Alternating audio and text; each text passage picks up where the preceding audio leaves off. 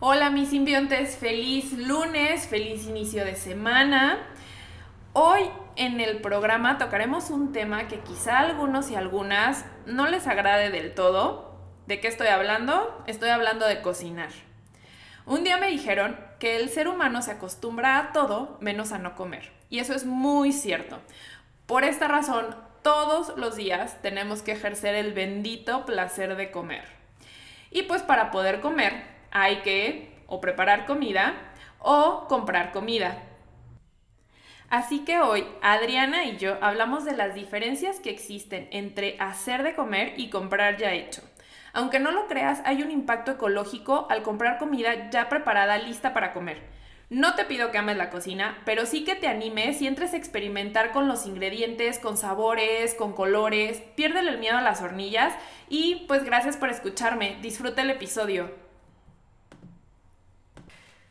Buen día y sean bienvenidos a Simbiontes Podcast, un podcast donde haremos evidente lo evidente y conectaremos con las conexiones de la vida.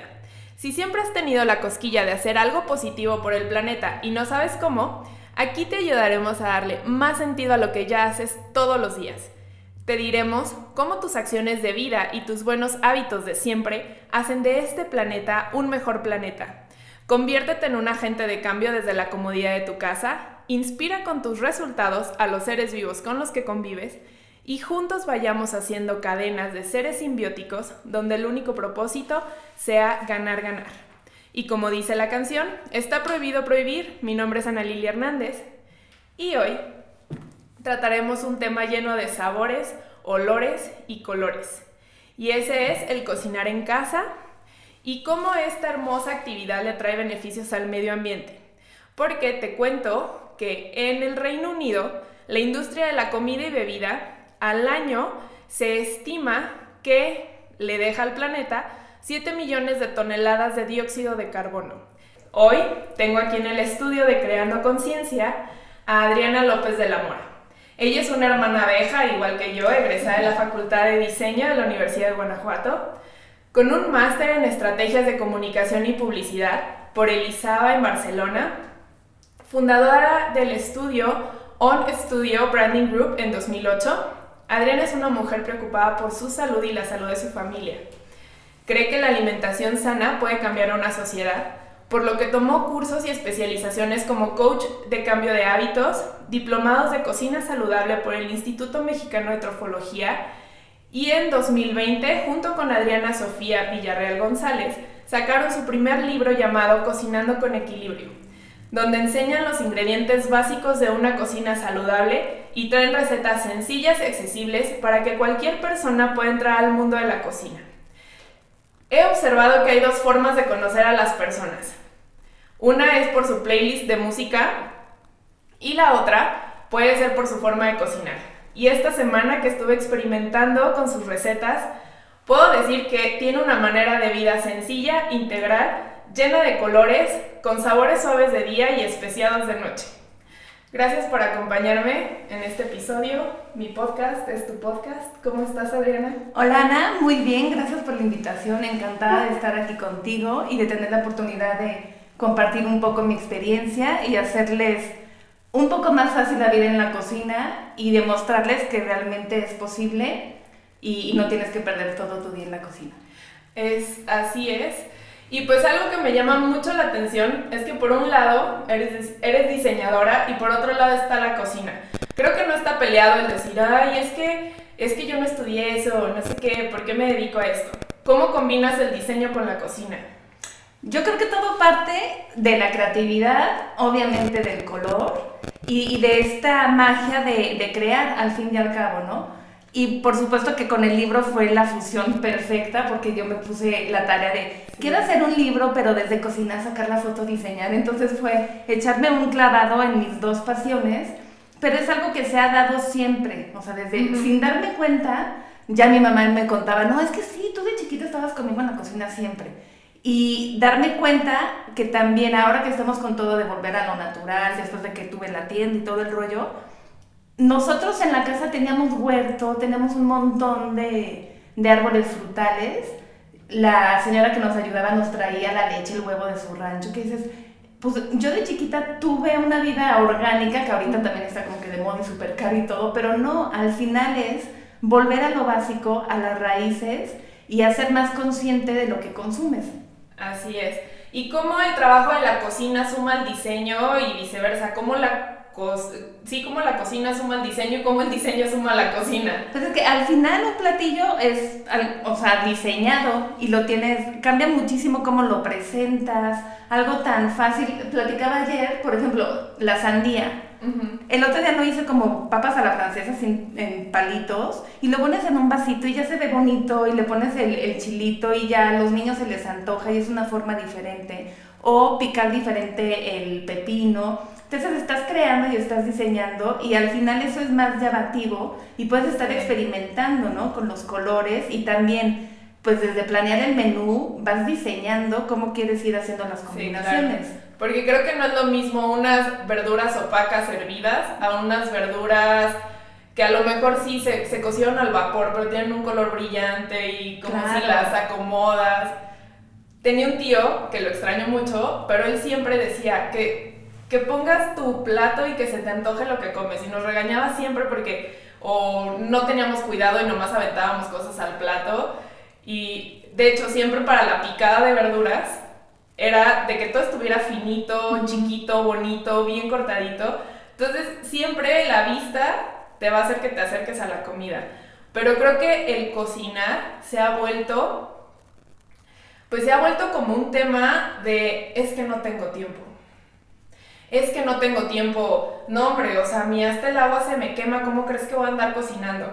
No a todas las personas se nos hace fácil o se les hace fácil, digo, afortunadamente tengo una mamá y vengo de una familia de excelentes cocineras que me han inculcado el amor por la cocina, pero hay mucha gente que no. Entonces hoy vamos a platicar de eso. Hoy Adriana está aquí para, para sumarnos con toda la experiencia de cómo combinar la cocina con nuestro estilo de vida que es básico y pues sobre todo ya saben espantarnos un poquito de cuánto contaminamos saliendo a comer fuera o en este caso les voy a platicar de todo el impacto que tiene el comprar comida ready to eat o lista para comer ya sea congelada y obviamente, pues lo que utilizamos para calentarlo en la casa, que lo más fácil es el microondas, que también yo creo que Adriana nos va a platicar un poquito de todo lo, lo malo que hace el microondas en nuestro cuerpo. Y, y, pues bueno, entremos a la parte del miedo. Ah, no es cierto. bueno, primero vamos con lo bonito. ¿Cuáles son los beneficios de cocinar en casa, Adriana? Pues primero la, nutrición, o sea, estás nutriendo tu cuerpo. Entonces, sabes de dónde vienen los ingredientes, puedes ser súper creativa. Muchas veces a mí me dicen, ay, es que a ti sí te sale y tus fotos súper bonitas. Digo, por lo mismo que soy diseñadora, me fijo y me gusta acomodarlo, ¿no? Pero no es tan complicado como parece. O luego dicen, no, de seguro son ingredientes súper raros o súper caros. Y no necesariamente tiene que ser así. y saben, y son insípidos. exacto. O que digan, ay no, es que por comer saludable te la pasas comiendo lechuga y guácala. O, si le, le, vas más a la proteína vegetal, oye, no, te va a faltar. Y no es así. Y en el libro, en el libro está demostrado que, que puedes crear, en el libro son 80 recetas y creo que nada más como 5 traen proteína animal y es salmón, atún y camarones. Entonces, aquí todo está en la organización. Si tú aprendes a planificar tu menú, puede ser de dos maneras, que abras tu refri, tu despensa y digas qué tengo y de ahí me pongo creativa, o que realmente te sientes a lunes, martes y que vas a comer, desayunar y tal. Pero es todo un proceso y es como un ritual que a mí me encanta. Yo el domingo me pongo así con mis libros a armar mi, mi menú, pero ya es esa emoción, y más ahorita en pandemia, que lo único que podemos hacer es ir al súper sí, es la salida así de súper esperada. Vamos, a la comer. Ajá. Entonces, es importante que cuando tú planifiques tu menú, veas qué es lo que está de temporada, que tengas variedad. Entonces ya vas al mercado o al súper, ya que llegas a tu casa, que seas práctico pones a desinfectar todo, lo limpias, lo pones ya este, empacadito en tu refri. Si tienes fruta la puedes tener picada, digo, para ti o para tus hijos, que sea mucho más fácil. Que abras el refri y digas, ay, qué rica piña fría, le pongo chilito y ya está. A que tengas, vamos, unas papas en, el, en la despensa, que eso también es súper importante como mamás o como mujeres en general, que somos las que vamos al súper, tenemos esa responsabilidad, pero también esa oportunidad de decisión de, de ir poco a poco cambiando tu despensa, tu congelador y tener mejores opciones. Sí. Y también algo bien importante en mi casa, en mi familia, Claro que mi esposo sigue comiendo carne, yo mucho menos, pero es como darle gusto Sí. a todos. Sí, y claro. tenemos que ser súper respetuosos. O sea, no es de imponerles, más bien como que darles opciones. Sí, porque a lo mejor yo, yo lo hago personalmente con mi esposo. También él, él es como, necesito carne en mi vida, ¿no? Me gusta la carne, pero no soy tan de estar comiendo todos los días carne. Entonces yo puedo hacer una ensalada y a lo mejor yo le pongo, no sé, panela Ujú. o no le pongo proteína animal, pero sí a mi marido le tengo el bistec y ya. Entonces le doy la ensalada, pero él sí le pongo, no sé, pedazos de arrachera, por ejemplo. Entonces ya, como que los dos quedamos contentos. Exactamente, entonces yo creo que también aquí la variedad, a mí lo que me ha funcionado es poner como los ingredientes en la mesa y experimenten, o sea, prueben que sí, tú le agregas, le quitas o no, o tener opciones y de pronto haces unas flautas de Jamaica, pues oigan, pruébenlas, igual Sí. pónganle la salsita y todo, el aguacatito. Si no te gusta que están las del pollo, no pasa nada. Pero ser flexible, no, no estar rígida y histérica si no comen lo que Sí. pones, pero darles opciones para que vayan probando diferente. Porque luego, los, luego haces a la persona así como de, ay no, ya, ya no quiero comer eso porque me obligan. Como los niños chiquitos que no les gustan las verduras porque el papá o la mamá estaban de, Sí. cómetelas, cómetelas, cómetelas, ¿no? Exacto. Vamos a esto. Encontré un artículo buenísimo que yo, en cuanto llegó Adriana, se lo conté emocionada. Y le dije, ay, encontré un artículo. Sí. Este- esta, esta investigación fue hecha por la Universidad de Manchester y es, es- en esta investigación hicieron una comparación entre la comida hecha en casa desde cero, desde tú vas al mercado, compras los ingredientes, contra la comida ready to eat, la que ya está lista, que estos son este, comidas congeladas hechas con ingredientes congelados o comida congelada hecha con ingredientes frescos o comida eh, y comida hecha con ingredientes frescos, los que ya vienen empaquetados en atmósferas modificadas. Estos calentados en casa, sí, o sea, todo ya como quien dice hecho en casa, pero aún así el impacto ecológico que tiene cada uno de ellos es lo que está sorprendente. Estos datos que les voy a leer o la contaminación está medida en un índice que se llama Global Warming Potential o el potencial de calentamiento global y es una medida relativa de cuánto calor puede ser atrapado por un determinado gas de efecto invernadero. En este caso, pues es el CO2. Para esta investigación se, se, se preparó la misma comida. Fueron 360 gramos de pollo rostizado con vegetales. Y los vegetales fueron en, en el, ready to, en el ready to eat o en el ready meal. Este, pues obviamente acá pues es toda una manufactura. Toda la, toda la, todos los productos que están hechos listos para comer, para empezar traen una carga de procesos que son muy diferentes. Si contamos el Ready Made Meal, vienen 1, 2, 3, 4, 5, 6, 7 procesos. Para una comida hecha en casa, desde, el, desde digamos que la cosecha del- de los vegetales, mismo para el, el Ready Made Meal, desde la cosecha de vegetales, para la que esté hecha en casa desde cero, son 1, 2, 3, 4, 5 pasos. Son 5 procesos. Desde ahí ya empezamos con un menor impacto. Porque nuestra cantidad de procesos o, o nuestra cantidad de, pues sí, nuestra, nuestra cadena de nuestro supply chain es mucho más corta. Entonces, obviamente, nuestra comida hecha en casa tiene un menor impacto, eso calentándola todo en hornos de gas. Genera la comida hecha en casa 2.07 GWP, Global Warming Potential, y la comida ready, ready to eat o la hecha a base de congelado son 3.13 Global Warming Potential.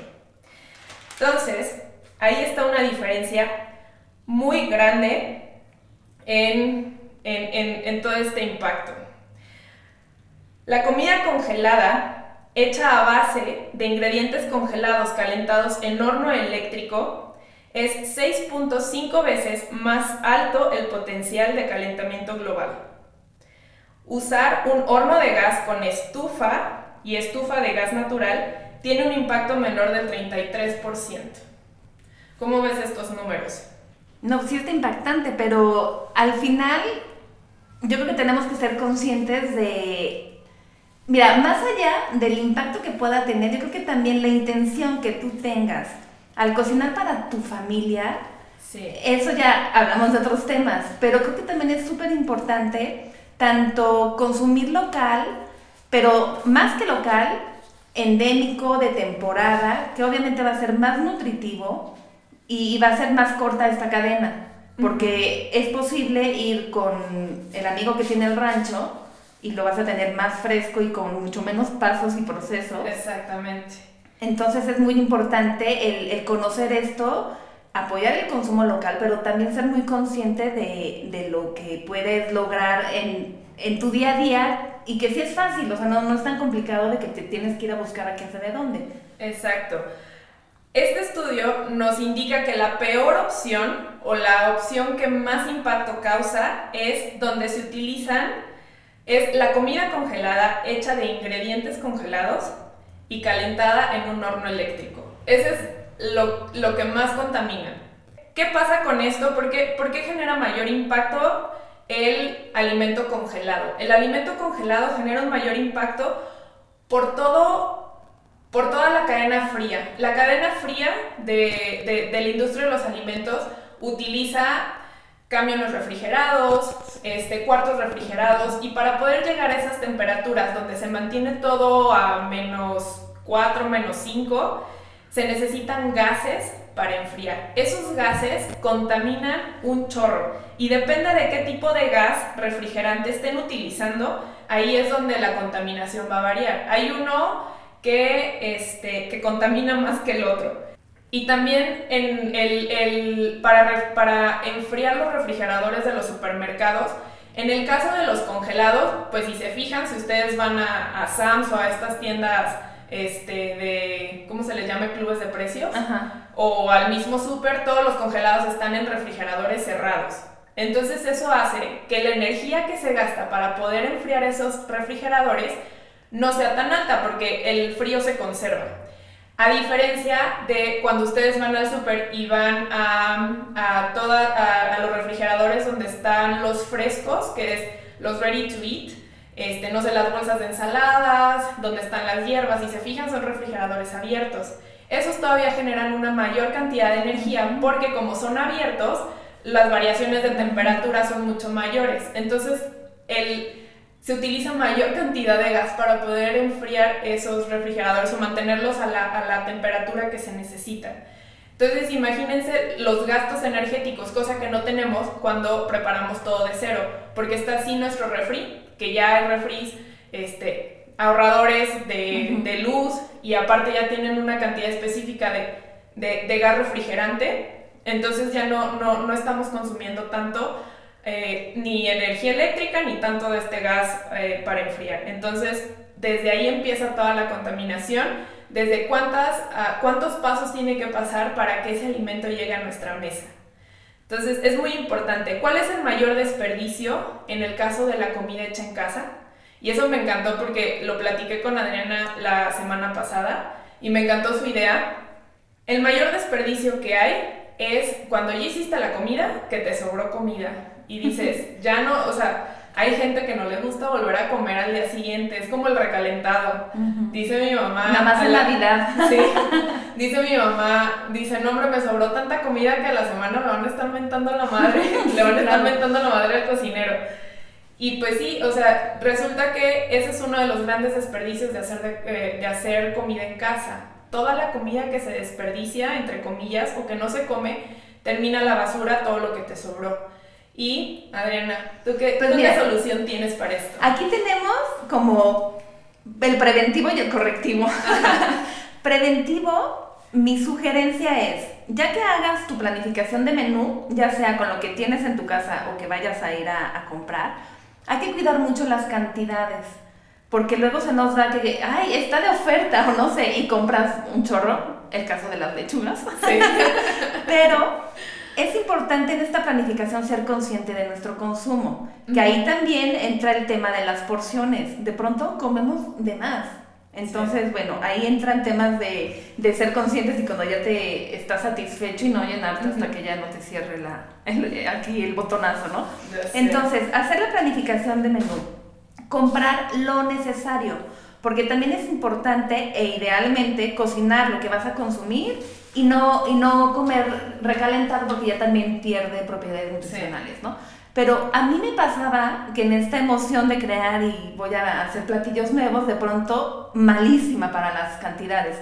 Ahorita he aprendido literalmente, lo que pienso que voy a hacer, hago la mitad y aún así a veces sobra, ¿no?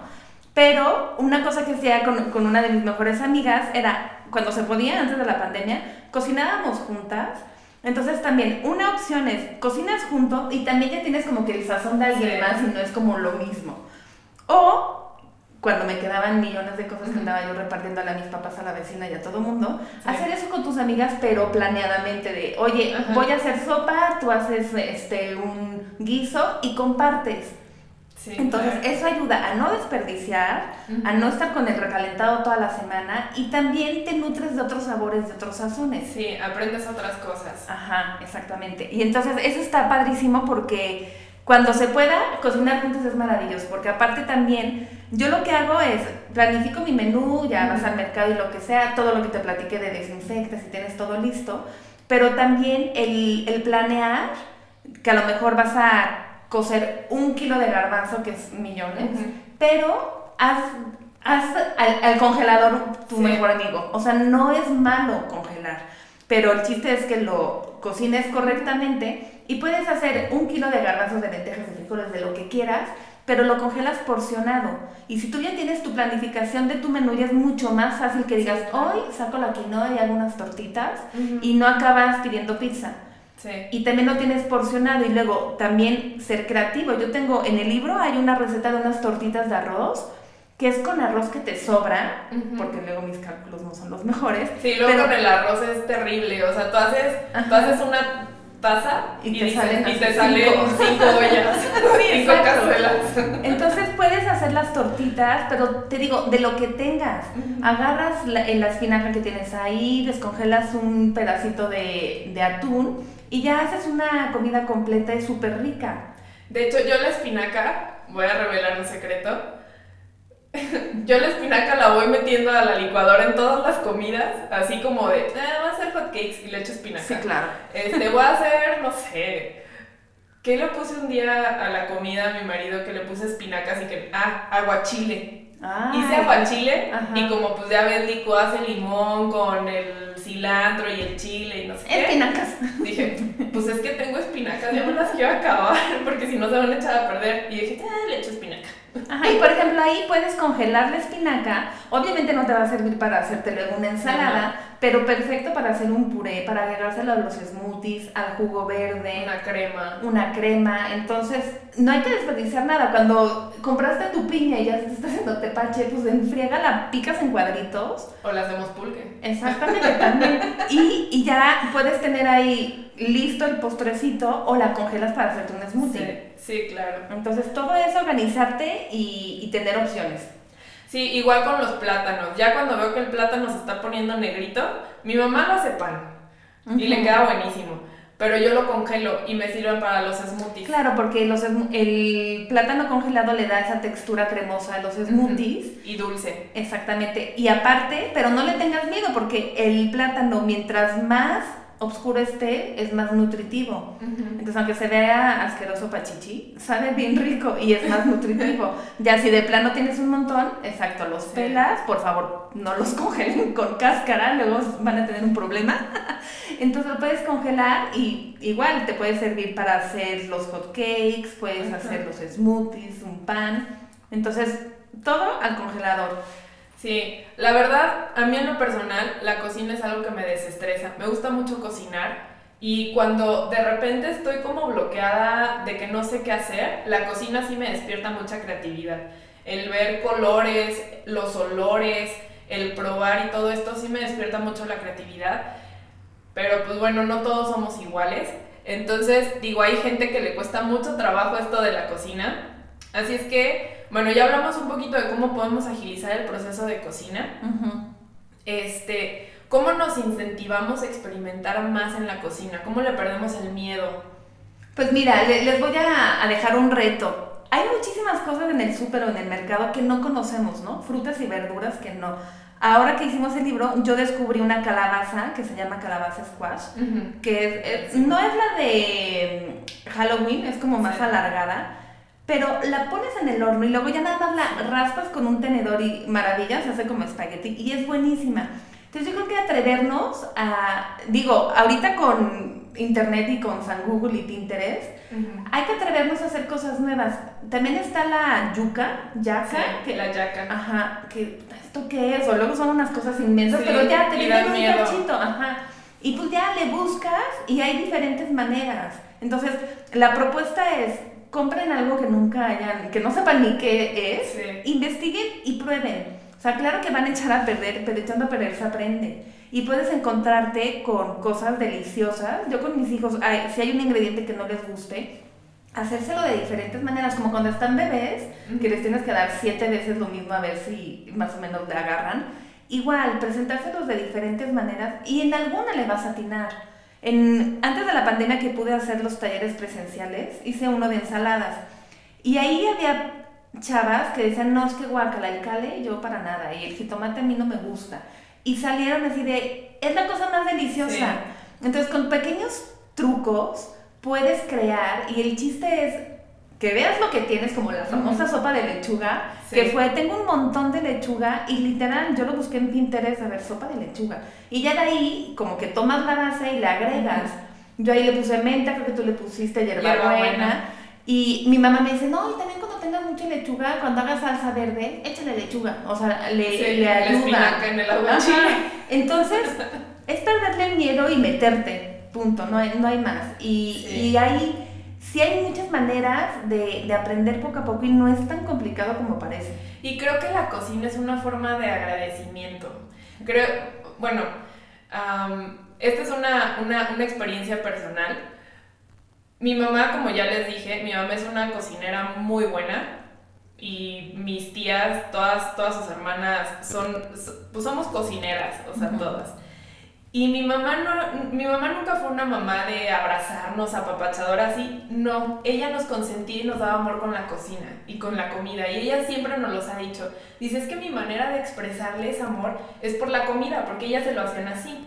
Este, mi bisabuela, su abuelita, así les cocinaba. Entonces, mi mamá cuenta eso. Dice, es que era la forma en como mi abuelita nos decía que nos quería, cocinándonos. Entonces, como que esa parte a mí se me quedó tan grabada y, es, y por eso yo creo que es una de las cosas que me gusta mucho de la cocina, que yo así puedo demostrar el amor, el cariño, agradecerle, en este caso a mi esposo, cuando cocino para, para mis papás, para mis hermanos. Algo que yo creo que es como mi, mi, mi platillo estrella es el guacamole, entonces yo cada que hago, que hago guacamole para mí es como una meditación, entonces el hecho de que me digan, te quedó buenísimo, digo, gracias que les gustó, gracias, que lo, sí, gracias que lo disfrutaron tanto. Entonces, creo que la cocina es eso, es, es agradecer y como dar un pedacito de ti. Exacto. Y de amor a tu familia, a tus amigos, a todos. Sí, yo estoy totalmente de acuerdo porque también, yo creo que por como soy, que soy diseñadora y tal, es como también hacer este ritual. Si tú me ves en la cocina, yo pongo mi bocina, o sea, nadie me moleste, mi mandil, y yo ahí feliz disfruto. Pero hay que darnos ese tiempo de apapacharnos, ya sea que te eches tu café tú sola, o que le hagas el desayuno a, tu familia, pero desde poner la mesa, que combine la florecita, todo esto suma a tu vida. Y es algo tan sencillo que puedes agarrar tu café y sentarte en la tele. Es una experiencia totalmente diferente así te sales a tu terracita o que te dé el solecito, que, que cree, crees esta experiencia y este ambiente que te va a nutrir no nada más con lo que comes, sino con toda la experiencia. Sí, a final de cuentas es eso. Creo que la comida tiene que ser una experiencia, no nada más de, ah, tengo que comer, cinco minutos y ya. Porque también eso es bien importante. Siempre decimos, ay, es que no tengo tiempo para cocinar. Ay, es que trabajo todo el día. Es que no tengo tiempo. sí, a lo mejor no tenemos tiempo, nuestras vidas se han hecho tan aceleradas y todo es trabajo y todo es no sé qué y no sé qué, pero el hecho de que mínimo guardes una comida al día para disfrutar, en mi caso con mi esposo, para mí es sagrado. O sea, el, el tener ese chance para poder sentarme a la mesa con él y platicar lo que fue de nuestro día, o reírnos, o lo que sea. Claro. Porque es, eso es lo que hace que se fortalezcan lazos familiares. Y ese, y ese dato es bien importante también. El 90% de las familias mexicanas comen juntas. Y eso está bien bonito. Porque eso, el comer juntos, te baja los niveles de estrés muchísimo. Para empezar. Empiezas a crear lazos familiares porque el que estés platicando con el hermano, con el papá, que la mamá que qué hiciste, que no sé qué, empiezas, empieza la convivencia y creo que a nivel emocional eso calma demasiado, el poder tener la oportunidad mínimo una vez al día comer en familia o comer con la persona que, bueno, en este caso con mi esposo, con tu familia. Sí, pero incluso si estás sola, darte ese momento y disfrutarlo. Sí. ¿no? O sea, yo cuando iban a la escuela, que se iban, iban, de verdad, ese momentito de que ya se iban todos y yo en pijama y el cafecito y no hacer nada. Sí, así de, por favor, ya regresen todos a la escuela. Sí, oigan, Pandemia ya, acaba, ya en casa todavía. Pero son esos pequeños regalos que te puedes dar en Sí. el día. Y, y con la familia, y mira, ahorita con lo que te digo, con todo este tema de ir cambiando la alimentación y nuevas propuestas y tal, sí, a lo mejor a veces vas a tener un poco más de trabajo porque vas a tener más opciones, pero a la larga van a, van a traer más beneficios. Y también mucho es que lo vean y lo tengan. O sea, mi esposo antes no te tomaba una, no te comía una ensalada. Entonces a veces ni le pregunto, le pongo una ensalada deliciosa y ni me dice nada y se le echa. Entonces ahí es poco a poco, o que en la mañana bajan y ya tienen su juguito o su shot o lo que sea, o están en la tarde en la clase de inglés y muy disimuladamente pues ya le dejaste ahí las palomitas o la piña.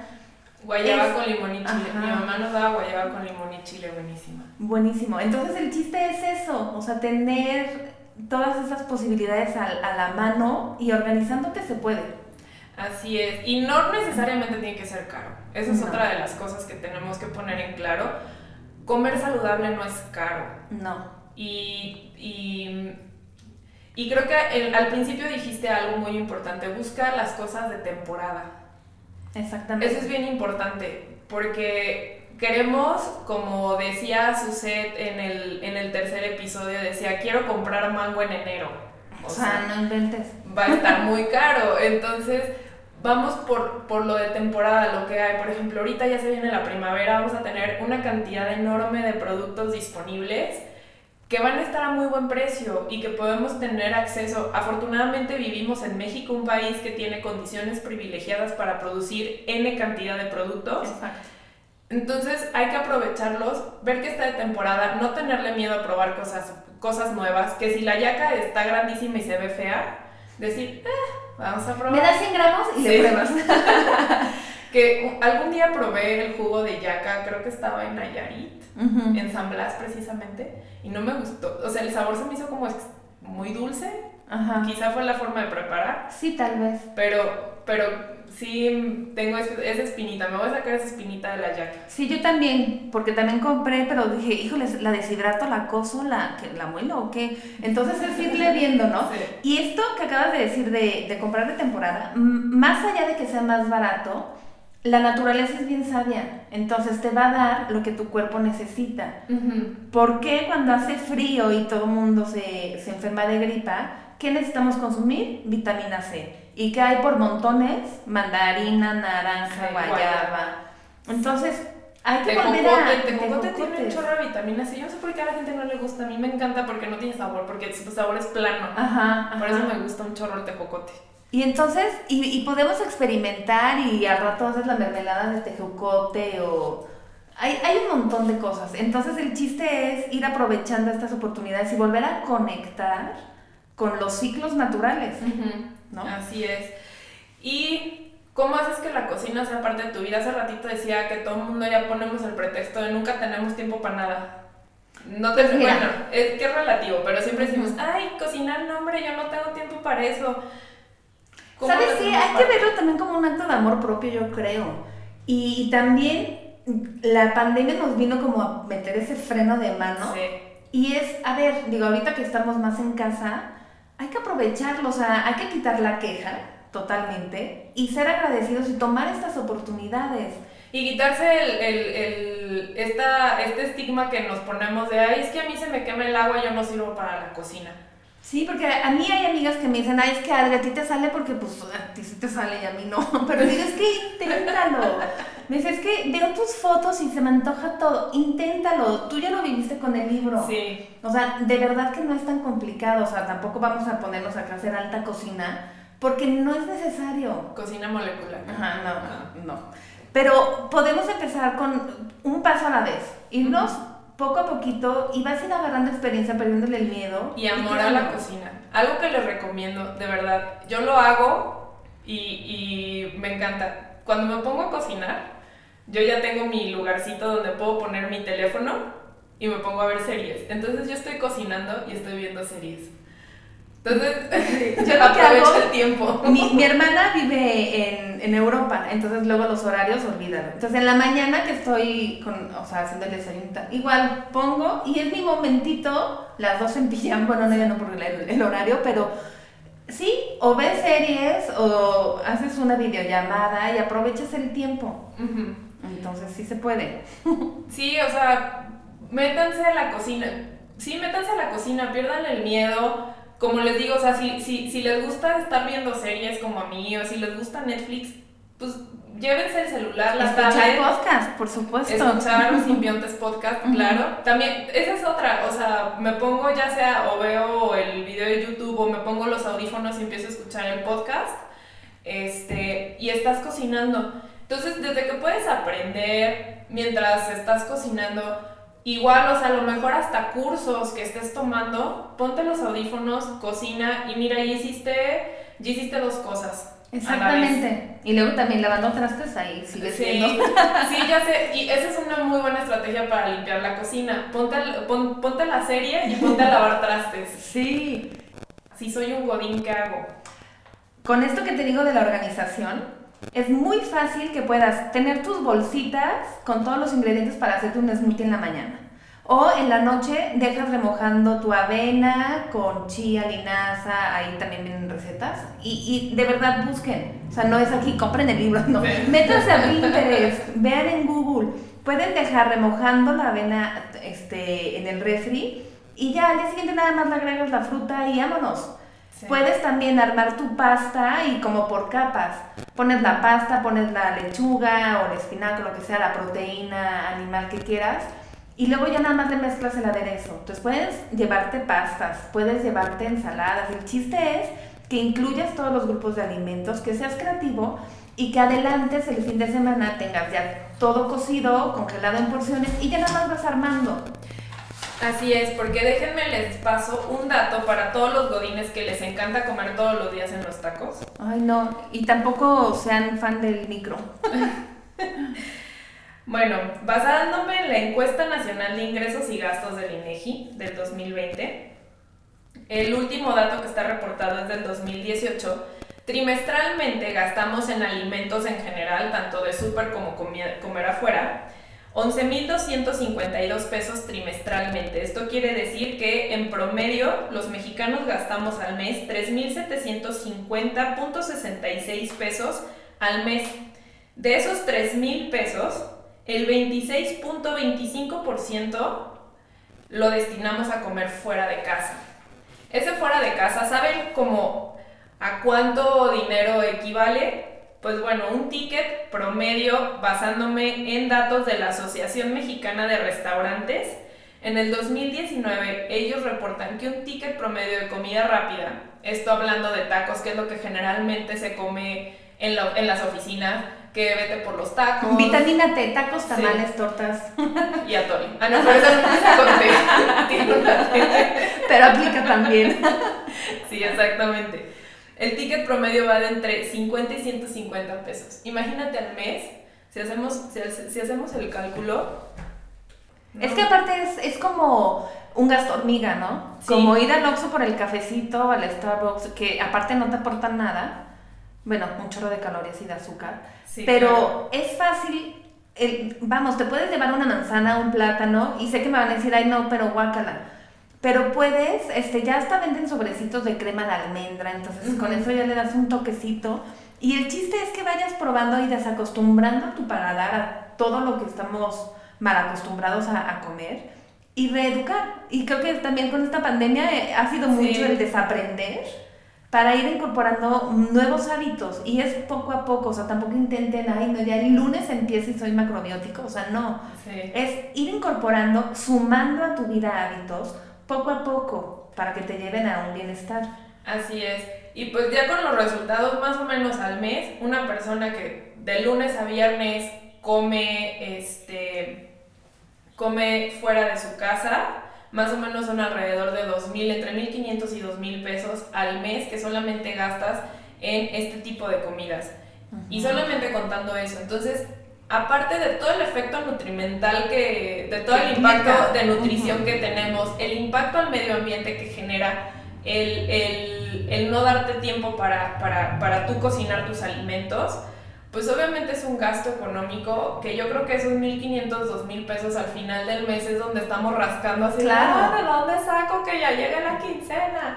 porque aparte ese monto que sacaste es por ir a desayunar un día tacos, pero ¿y la comida qué onda? ¿Y la cena qué onda? Es solo una comida. Ajá. De esto se calcula que el 40% en México, el 40%, sí, el 40% comemos fuera. De este 40%, el 17% se calcula en desayunos, el 58% en comidas y el 43% en cena. Este es un dato que encontré de un documento que se llama Tendencias de comida fuera del hogar. El promedio global está en 48%. México estamos todavía abajo de ese promedio global. Cosa que es buena porque, repito, comemos en familia. Todavía en mexicano estamos acostumbrados a comer en familia. Entonces, eso está muy padre pero el hacernos tiempo para cocinar en nuestra casa, para dar un poquito de nosotros a nuestra familia, creo que está muy padre. No necesariamente tienes que ser mujer para meterte en la cocina. No, por supuesto que no. Este, también el cocinar con la pareja, que de repente pongas al marido a picar verduras o mira, tú muele acá, tú pela los camarones. Que tocan los trastes. sí, algo, algo que pasa eh, con, con mi marido, yo siempre le digo, eh, yo pelo los camarones y le digo, tú quítale la venita caca. Sí, claro. Me choca hacer eso. Entonces, ahí estamos los dos y pues platicamos. Y es un momento de convivencia también el poder cocinar en familia y entre todos. Vale la pena hacer el esfuerzo de y atreverte a meterte a la cocina y darte el tiempo. Y ahorita tenemos esa oportunidad. Sí. Sí, creo que son de las cosas buenas que ha dejado la pandemia, que tenemos esta oportunidad de convivir con la familia, de poder convivir con nuestros seres queridos mucho más tiempo. Y pues para ir cerrando, ¿dónde te encontramos? Ah, otra cosa, mi experiencia con el libro ha sido maravillosa, se lo recomiendo. Creo que es un libro que trae recetas sencillas, con ingredientes normales, normales que igual puedes sustituirlo. Por ejemplo, este, hay un smoothie que se llama el smoothie Buenos Días. Mm. Este, que no me lo hice hoy porque no encontré yo plátano y no encontré con qué congelado, ¿ves? Sí, congelado. Ya se acabó. Este, pero por ejemplo, ese trae maca. Maca no, no tengo y dije, bueno, no te no le pongo maca, pero le pongo cacao. Si tengo sí, claro. Y si no no le pongas nada. O sea, no pasa nada la cocina es súper flexible. Y si un ingrediente no te gusta, lo omites o lo sustituyes, no pasa nada. Y aquí también algo bien para que trae el libro es que en la primera parte trae un montón de, pues, de acordeones tips, listas para de consulta básica, porque luego, ay, ¿y cuál era, cuál, cuál es semilla y cuál es cereal y cuál es la leguminosa o cómo combino? Entonces, todo viene aquí explicado porque es muy didáctico. También cómo puedes sustituir algunos ingredientes, la importancia de remojar, cómo germinar, que es algo súper fácil y tiene muchísimos beneficios.